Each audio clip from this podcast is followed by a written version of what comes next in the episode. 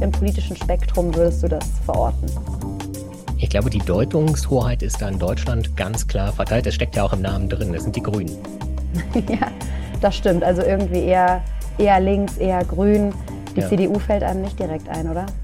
Nein. Obwohl es ja 26-jährige junge Frauen aus Bremen gibt, die Chefin der Jungen Union sind, Mitglied im CDU-Bundesvorstand und Mitgründerin der Klimaunion, die sagen, die Klimapartei in Deutschland, eigentlich ist das die CDU.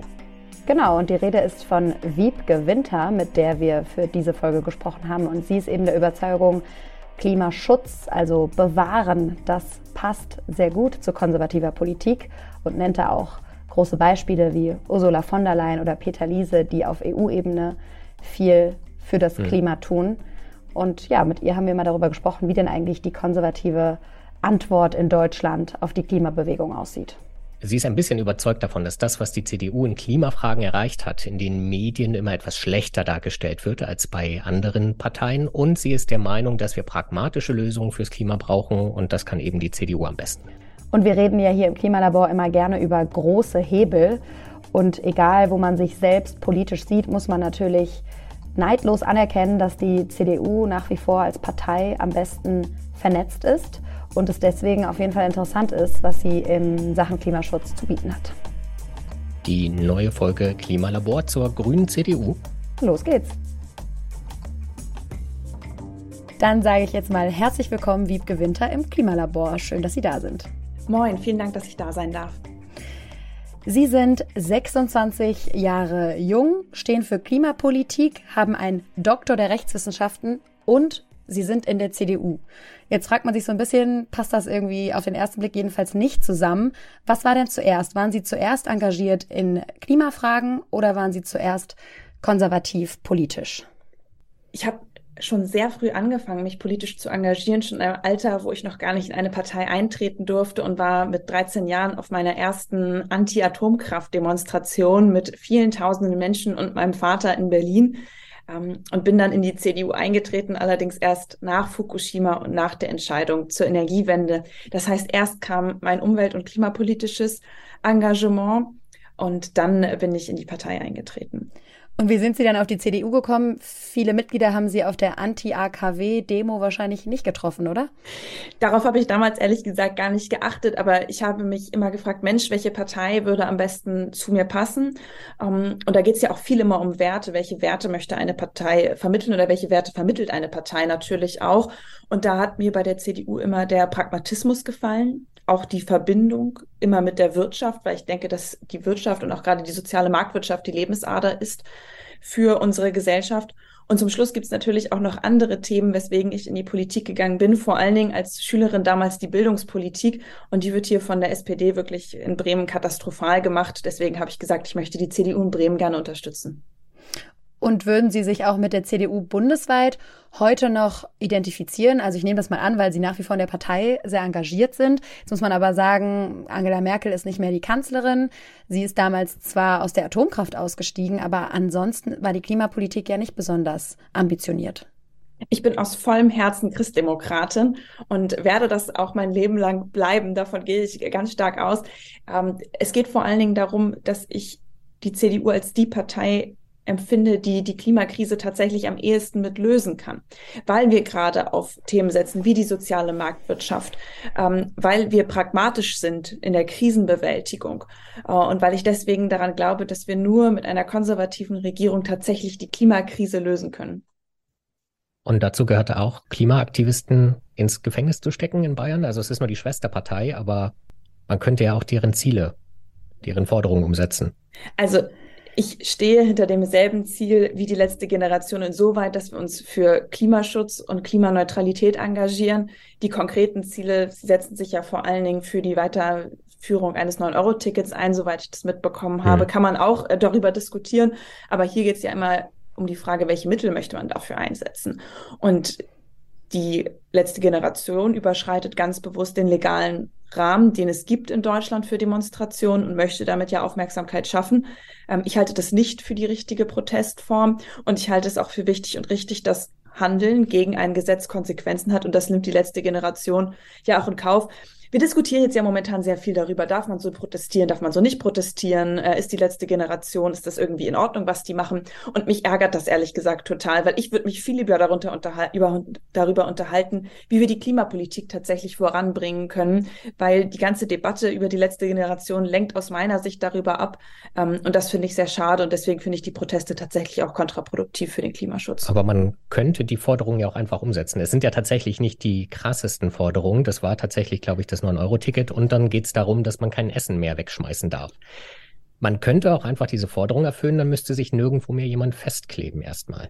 Naja, also über die Forderungen kann man sicherlich debattieren und ich finde auch, dass beides Punkte sind, über die man sprechen muss. Es soll jetzt ja auch ein 49-Euro-Ticket geben ähm, und wir in Bremen machen uns auch viele Gedanken dazu, wie wir insbesondere den Konsum von Lebensmitteln insofern verbessern können, dass es weniger Abfälle gibt. Das sind zwei mhm. Punkte, über die man sprechen kann. Aber wir reden ja hier darüber, welche Mittel setzen wir ein und welche Mittel wollen wir in einer Demokratie einsetzen. Und da haben wir uns als Gesellschaft, als Demokratie für die Form des friedlichen Protests entschieden. Und wenn ja. man sieht, wie weit auch Fridays for Future schon gekommen ist in den Jahren, in denen sie aktiv sind, das ist ja schon beeindruckend, was für eine Wende diese diese Bewegung geschaffen hat und welches Bewusstsein diese Bewegung geschaffen hat, das vorher so gar nicht da ist, dass ich immer noch sagen würde, legale Mittel sind das Mittel der Wahl. Ähm, und zum Schluss muss ich auch sagen, also man kann sagen, hier beim Klimaschutz ist es ein bisschen schwierig, das zu argumentieren, oder mir fällt es ja. natürlich ein bisschen schwierig, weil ich das Ziel so richtig und wichtig finde. Ähm, aber wenn man sagen würde, okay, dann klebt sich plötzlich jeder fest, der aus seiner Sicht ein legitimes Anliegen verfolgt, dann frage ich schon, Mensch, wo kommen wir denn da im Zweifelsfall hin? Ja. Ähm, und das, deswegen sage ich einfach, ich lehne diesen Protest ab. Aber nochmal, ich finde, wir haben wirklich wichtigere Themen zu diskutieren als die Protestform der letzten Generation. Dann lassen Sie uns doch darüber noch mal ganz konkret sprechen. Sie haben jetzt immer gesagt, Sie finden die pragmatischen Lösungen, die die CDU anbietet, am besten. Ich habe mir wirklich Mühe gegeben und sehr wenige Lösungsangebote der CDU zum Thema Klima gefunden. Welche gibt's denn da? Was ist der konservative Plan in der Klimakrise? Was den konservativen Plan ausmacht und auch das, was die CDU und CSU sowohl auf Bundes-, aber auch auf kommunaler Ebene umsetzen und auch auf der europäischen Ebene umsetzen, wird manchmal auch nicht ganz in das Licht gerückt, in dem ich es gerne sehen würde. Von daher freue ich mich, wenn ich es hier einmal besprechen kann. Gerade auf der europäischen Ebene gab es einen großen Erfolg, ähm, den ja auch der Berichterstatter, der, EV, der von der EVP-Fraktion kommt, also von der Fraktion, der auch die CDU-CSU angehört, der SCDUler Peter Liese, ähm, der, da haben die gerade einen großartigen Erfolg errungen, weil sie den EU-Emissionshandel endlich reformieren konnten, weil sie ihn endlich noch stärker ausgestalten konnte. Sprich, das Zertifikatehandelssystem, was in der EU funktioniert, wird jetzt ausgeweitet, zum Beispiel auf Verkehr oder auch auf das Heizen von Gebäuden. Das ist ein wichtiger Punkt, wo auch die Sozialdemokraten in der Europäischen Union immer wieder ähm, dagegen gesprochen haben. Ich bin froh, dass wir das umsetzen konnten mit der Kommission und vor allen Dingen natürlich auch mit dem Europäischen Parlament. Sowohl die Kommission äh, unter Ursula von der Leyen ist ja eine Christdemokratin, als auch Peter Liese, der sich da wirklich massiv für eingesetzt hat. Das ist ein großer Erfolg, äh, den ich zumindest momentan sehr feiere, dass das umgesetzt wurde, ähm, weil die, auch die Europäische Union zeigt, wie man da vorangehen kann. Auf Bundesebene. Und das war's? Nee, ich würde ich würd noch weitermachen. okay. dann äh, dann ja. erstmal Sie noch. ähm, ich würde auf, auf Bundesebene geht es natürlich jetzt darum, dass wir weiter darauf dringen müssen, dass die Bundesregierung sich an ihre eigenen Gesetze hält. Denn jetzt gerade haben wir wieder gesehen, dass auch der wissenschaftliche Dienst nach dem Expertenrat der Bundesregierung gesagt hat, hey, das, was ihr da macht beim Klimaschutz, das reicht nicht aus, insbesondere beim Thema Verkehr, wo Volker Wissing einfach nicht das Klimaschutz-Sofortprogramm vorlegt, was er vorliegen müsste, weil der Verkehrsbereich die Klimaziele nicht einhält. Ähm, dasselbe gilt mit Abstrichen auch für den Bereich Gebäude, weil auch da haben wir nur Absichtserklärungen und es reicht einfach einfach nicht, was die Regierung an den Stellen tut.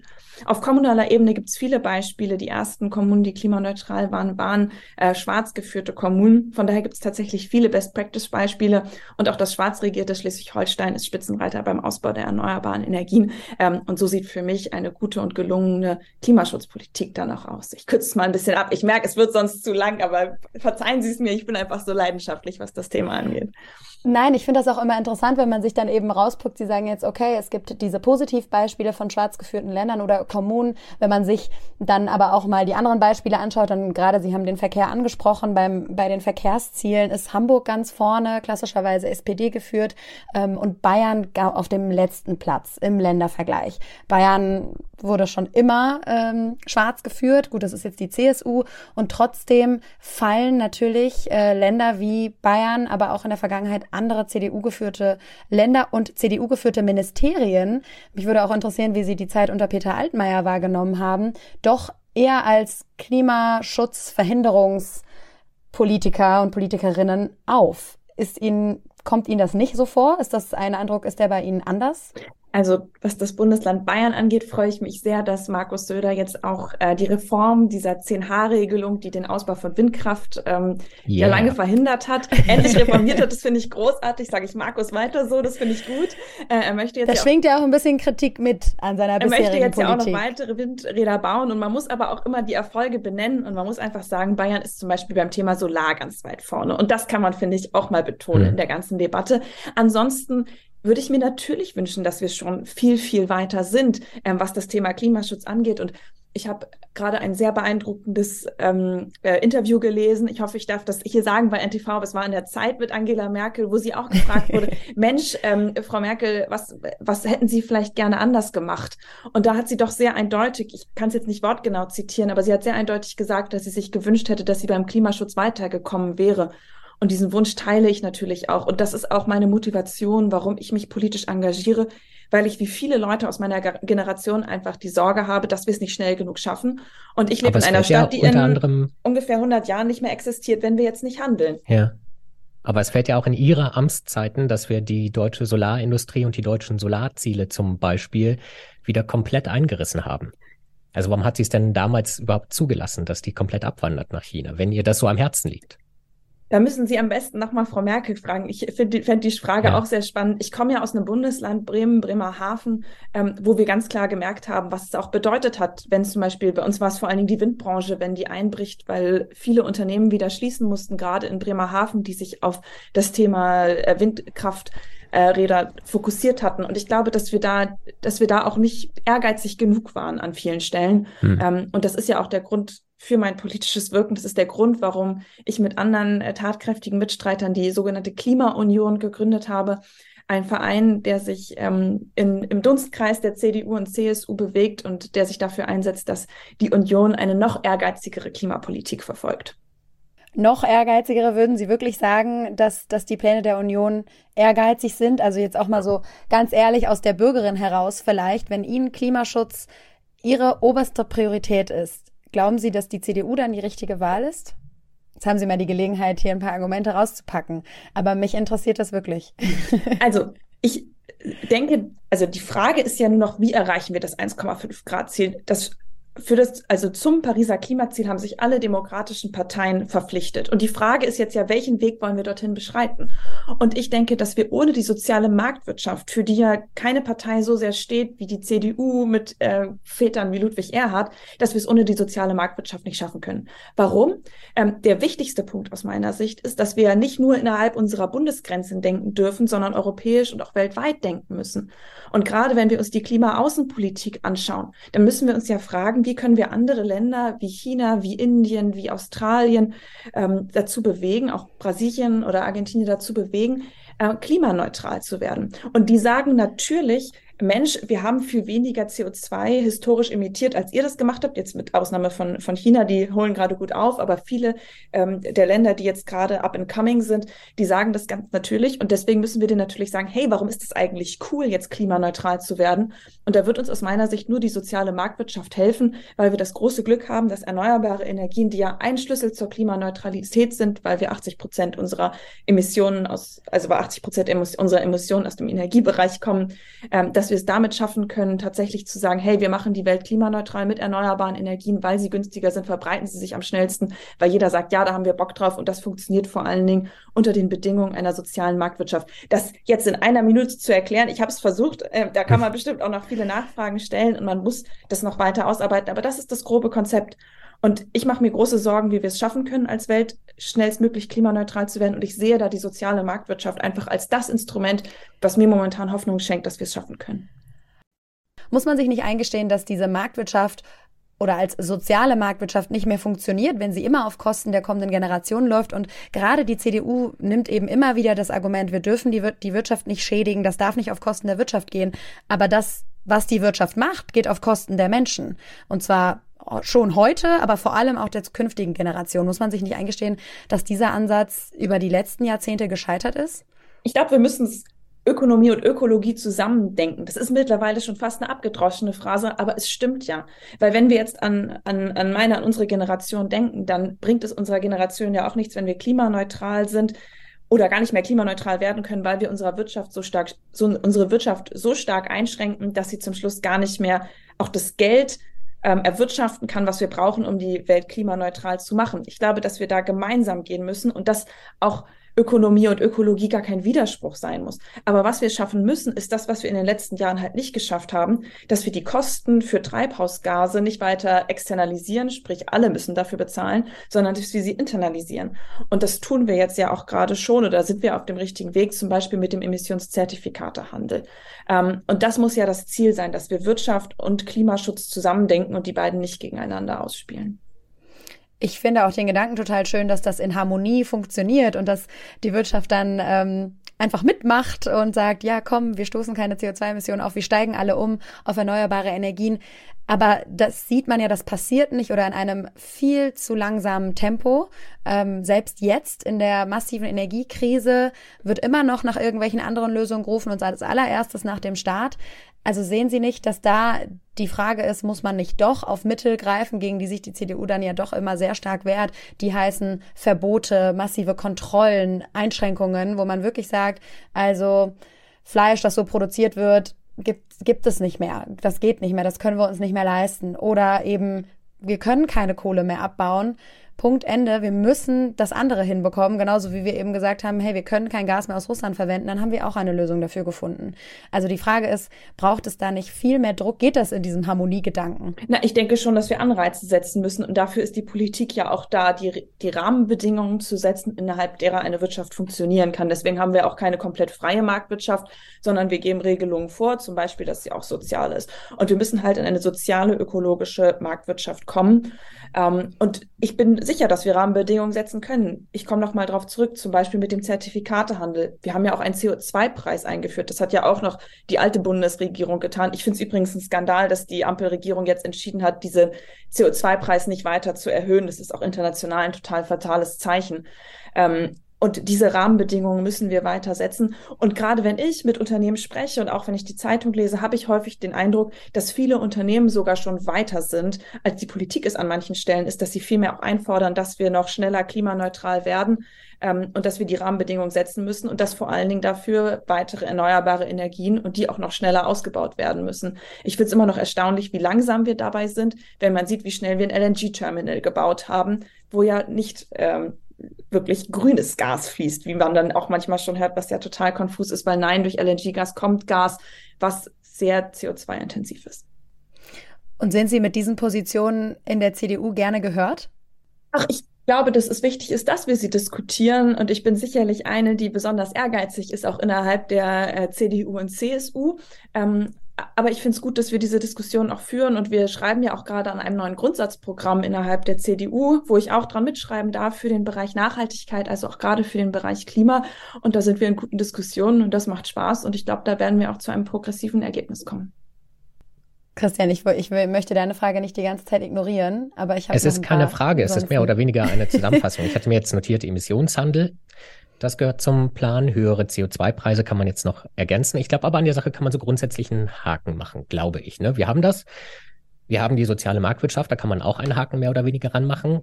Bei cdu.de und auch in vielen Interviews und so liest man immer noch von längeren AKW-Laufzeiten. Die sind ja auch ganz beliebt derzeit. Wenn wir da dann auch noch einen Haken dran machen können, dann scheint ja der Klimaplan eigentlich umgesetzt. Was ich dann immer vermisse, ist, was sind denn die konkreten Ausbauziele zum Beispiel für die Windkraft? Was sind denn die Ziele zum Beispiel beim Dämmen von Altbauten oder so vom Wohnungsbestand? Davon liest man, das hatte Clara am Anfang auch schon mal angesprochen, davon liest man gar nichts. Und mich erstaunt das ehrlich gesagt immer ein bisschen.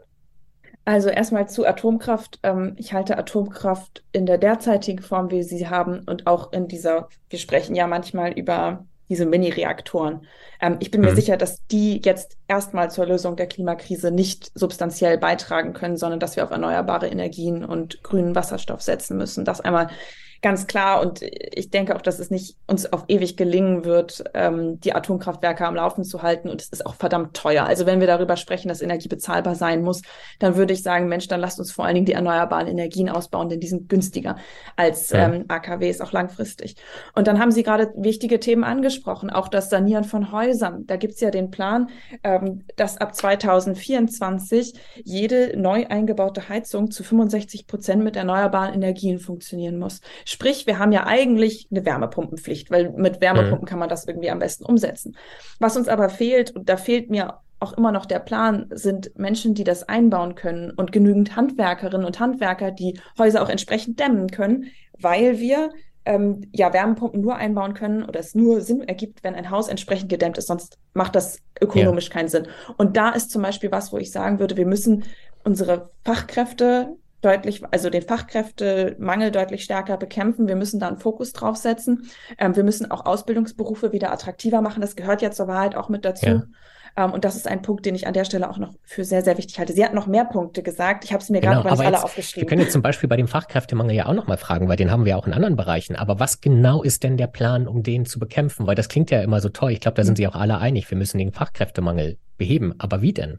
Also ich breche es jetzt einmal runter auf Bremen, weil ich ja. mich hier am besten äh, lokal auch auskenne. Ja. Wir haben das Problem, dass manche Berufe, die auch äh, gerade mit äh, zum Beispiel am Holzgewerbe, also auch Klimabezug, ähm, dass diese, dass, dass diese Unternehmen gerne ausbilden wollen, aber keine Auszubildenden finden in Bremen. Das hat mehrere mhm. Gründe. Der erste Grund ist, dass viele Unternehmen sagen, Mensch, uns fällt es schwer, geeignetes Personal zu finden. Sprich, unsere Bildung müssen wir an der Stelle auch nochmal verbessern. Und der zweite Punkt, wo ich denke, da kann Politik sofort was machen, ist, dass nicht genügend Berufsschulen zur Verfügung stehen. Sprich, ich hatte mich ähm, vor ungefähr, ich weiß nicht, vor ein paar Monaten äh, mit mhm. einem Unternehmer unterhalten, der gesagt hat, seine Azubis müssten bis nach Kassel fahren aus Bremen, ähm, wenn sie bei ihm eine Ausbildung machen wollen. Das tun sie natürlich sehr ungern, weil sie haben ihre, vielleicht ihre regelmäßigen Sportevents, vielleicht Fußballtraining, vielleicht Reiten, vielleicht Freund, Freundin mit in der Stadt. Dann ist es blöd, wenn man für sechs Wochen irgendwie von Bremen nach Kassel gehen muss. Ja. Das sind nämlich auch drei, vier Stunden Fahrt. Und das ist etwas, was ich sehr wichtig finde. Und deswegen würde ich mir zum Beispiel wünschen, dass wir in Bremen auch einen Klimacampus für Berufsschulen, äh, für Handwerker ähm, einrichten würden. Hier gibt es verschiedene Stellen und das wäre zum Beispiel ein ganz konkreter Punkt, wo ich sagen könnte, ja Mensch, das könnte Bremen sofort machen. Warum passiert es nicht? Hier unterscheidet sich tatsächlich die konservative Idee dann ein bisschen von Parteien, die eher dem linken Spektrum zugeordnet werden könnten, wo man eher sagt, man möchte auf mehr Zuwanderung setzen und qualifizierte Zuwanderung und so weiter. Trotzdem habe ich, frage ich mich jetzt insgesamt, das schwingt ja auch bei Christians Punkt mit, wenn man sagt, man liest nichts darüber. Die CDU ist jetzt gerade in der Opposition, hat die Gelegenheit, Punkte zu setzen, hat die Gelegenheit, Themen auch zu markieren. Tut das auf dem Klimathema aber nicht, obwohl es sehr, sehr viel zu kritisieren gibt. Aber es wird dann eher darum debattiert, wir sprechen kurz nach Silvester, ähm, wird jede Gelegenheit genutzt, sage ich jetzt mal, um eine Migrationsdebatte zu führen, anstatt die Gelegenheit mal zu nutzen. Wir haben gestiegene CO2-Emissionen im Energiesektor, Sie haben die Verkehrspolitik angesprochen, also eigentlich ganz, ganz viele Möglichkeiten für die Opposition da anzusetzen. Vermissen Sie das nicht? Also ich spreche es ja hier auf jeden Fall gerade an, von daher würde ich sagen, es passiert ja genau jetzt gerade. Ähm, und wir sind ja auch in, in Bremen, ich komme nochmal auf mein Bundesland zurück, in der Opposition und haben da in den letzten vier Jahren eine Klima-Enquete eingerichtet, sprich einen Klimauntersuchungsausschuss, wo wir auch ganz genau rausgearbeitet haben, was muss jetzt eigentlich passieren? Warum hat die rot-grün-rote Regierung hier in den letzten Jahren äh, nur vier Solaranlagen auf öffentliche Gebäude gebaut? Das kann doch einfach nicht angehen.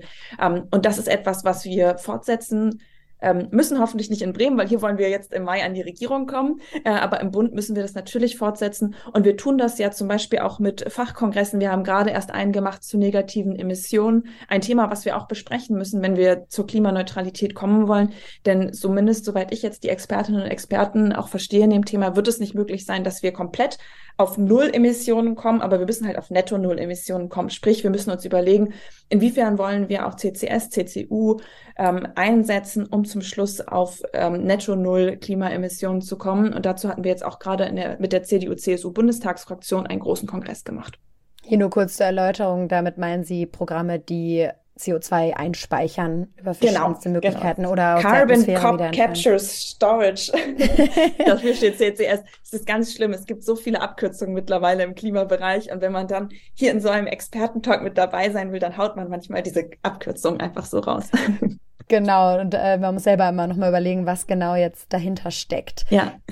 Es bleibt für mich am Ende trotzdem der Gedanke, Klimapolitik wird einfach nicht mit konservativer Politik in Verbindung gebracht. Woran liegt das? Eigentlich, also wenn man jetzt nur mal völlig unabhängig von Politik über Klimaschutz nachdenkt, dann hängt da ja ganz viel mit Bewahren zusammen, also ein urkonservativer Wert. Und ich frage mich, warum es so lange gedauert hat, für die CDU dieses Thema überhaupt zu entdecken. Und sie stellt es ja immer noch nicht in den Mittelpunkt. So ehrlich muss man ja dann schon sein. Also ich stelle mir die Frage häufig auch, weil ich finde, dass der CDU und CSU, also sie wird zu Recht kritisiert, aber sie wird auch schärfer kritisiert als andere Parteien, wo man sagen muss, hey, wir haben irgendwie auch jetzt nicht alleine regiert. Bringt für mich auch nichts mehr, jetzt das Blame Game zu spielen. Wichtig ist für mich, in die Zukunft zu schauen. Ähm, und da ist es wichtig, dass jede Partei das Thema Klimaschutz in den Mittelpunkt stellt, weil die Klimakrise ist da. Sie ist heute da. Sie kommt nicht erst morgen, sie kommt nicht erst in fünf Jahren. Und vor allen Dingen muss eine Bundesregierung multitaskingfähig sein. Das heißt, wir erleben gerade multiple Krisen, ähm, aber aus meiner Sicht rückt die Klimakrise immer viel zu sehr in den Hintergrund und da darf sie nicht hin. Und ich wünsche mir auch von der CDU und CSU, ähm, dass wir das Thema noch mehr in den Fokus stellen und dass wir auch die Opposition dann noch stärker herausfordern und noch mehr sagen, hey, wie kann das eigentlich sein, was da gerade eigentlich passiert? Wie kann es sein, dass zwei Ressorts ähm, das eigene Gesetz was vom Bundesverfassungsgericht vorgegeben wurde, dass es verschärft werden muss. Wie kann es eigentlich sein, dass das nicht eingehalten wird? Und ich glaube, da müssen wir noch viel mehr drüber diskutieren, auch als Gesellschaft, äh, aber natürlich auch in den politischen Parteien. Aber würden Sie nicht sagen, dass die CDU ganz lange oder die Union ganz lange dieses Wort bewahren verwechselt hat mit wir wollen den Status quo irgendwie erhalten und unsere Wirtschaft so wie sie ist bloß nicht antasten, bloß nichts verändern, alles so lassen wie es ist, was eben, wenn man sich die Klimafrage anschaut, schlicht und einfach zu einer Katastrophe führt? Also wenn man sich anschaut, ich bin ja auch erst 1996 geboren worden, aber früher war es so, dass ähm, viele Umweltschützer, gerade auch CDUler waren, weil konservativ, konservare, bewahren, Generationengerechtigkeit, das sind alles Sachen, die man mit der CDU in Verbindung bringt. Ähm, und ich würde mir wünschen, dass wir noch ehrgeiziger werden, was diese Themen angeht äh, und zu der Partei werden, die Klimaschutz vorantreibt. Ähm, und das ist, wie gesagt, mein Wunsch und ich hoffe auch, dass wir das noch mehr beweisen. Ich finde es, wie gesagt, manchmal ein bisschen übertrieben. Ich glaube, dass wir auch so ein bisschen in so eine Ecke gestellt wurden, weil es, weil es auch einfach ist, wenn man jemanden hat, dem man ähm, einen Vorwurf machen kann. Das ist ja auch bei jeder guten Geschichte so, dass man einen Held und irgendwie einen Anti-Helden hat. Und wir wurden halt sehr in diese Anti-Helden-Rolle ähm, reingebracht, äh, gerade in der letzten verdient. Bundestagswahl. naja, ich finde schon, wenn man drüber spricht, was hat die letzte Bundesregierung gemacht, dann kann man natürlich sagen, es war nicht genug. Aber ich stelle trotzdem die Frage, macht diese Bundesregierung deutlich mehr? Ich sehe nur, dass wir das Klimaschutzgesetz wieder nicht einhalten. Und es ist zu wenig in zu kurzer Zeit. Und da muss man einfach sagen, hey, wir schaffen es gemeinschaftlich momentan noch nicht, unsere Klimaziele zu erfüllen.